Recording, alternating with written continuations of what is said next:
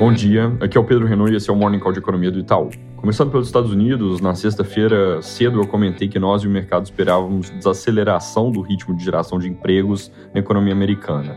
O consenso é que o número fosse cair de 370 mil em maio para 250 mil em junho, mas estava todo mundo errado porque o payroll veio com alta para 528 mil novos postos de trabalho queda da taxa de desemprego para 3,5% e aceleração dos salários para alta de 0,5% ao mês, 5,2% anualizado. São números que mostram de forma disseminada que a pressão no mercado de trabalho por lá continua bem relevante.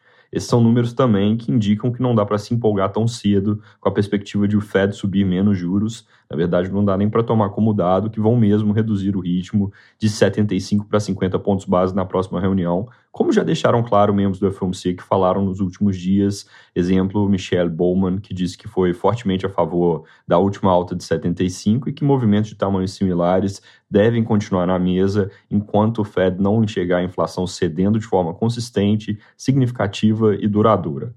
A Mary Daly, que já tinha falado na semana passada, também voltou a dizer que o Fed está longe do fim e adicionou que uma alta de 50 pontos base não deveria ser vista como a única opção para setembro.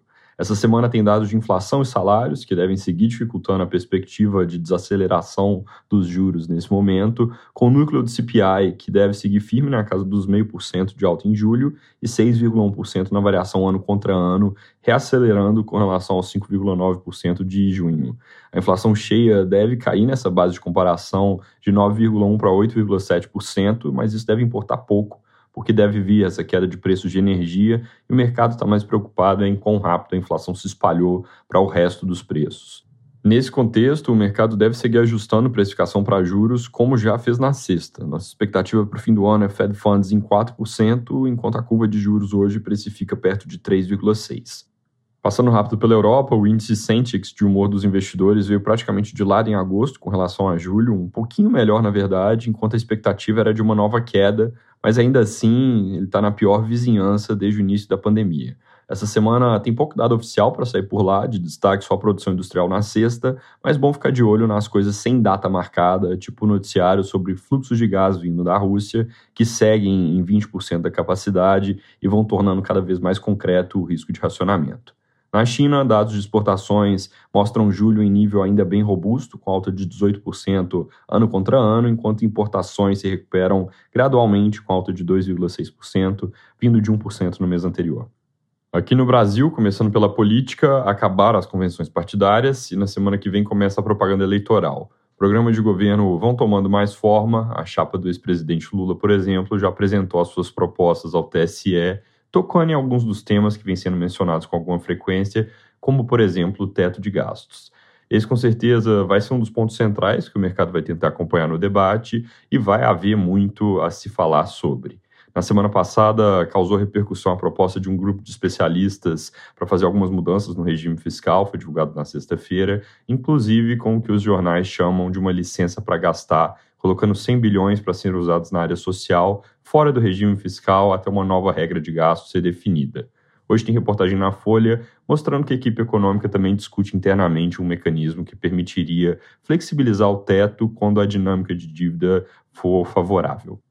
Com esse pano de fundo, saiu uma pesquisa FSB mostrando movimentos mais expressivos que a sondagem recentes, com queda do ex-presidente Lula de 44% para 41% dos votos em primeiro turno, enquanto o presidente Bolsonaro subiu de 31% para 34% na comparação com a última divulgação de 25 de julho. Nessa pesquisa FSB, esses sete pontos de diferença são a menor margem desde a primeira sondagem que foi feita em março desse ano. Na simulação do segundo turno, as mudanças foram da mesma magnitude, três pontos para baixo, no caso do ex-presidente Lula, que agora tem 51%, e três pontos para cima, no caso do presidente, que foi para 39%.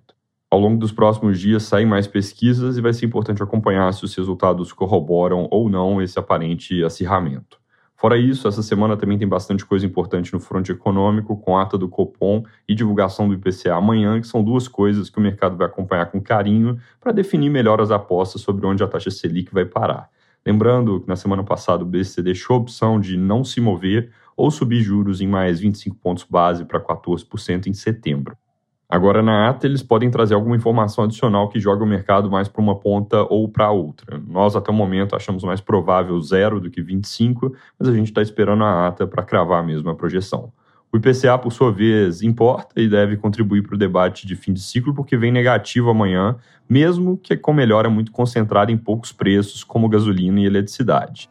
Nossa projeção é 0,61% de deflação no mês de julho, com queda da inflação em 12 meses de quase 12% para 10,1%.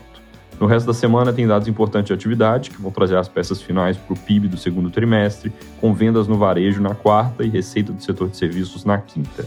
O varejo deve ter tido queda no mês de junho, enquanto serviços deve ter tido leve alta. É isso por hoje, bom dia e boa semana.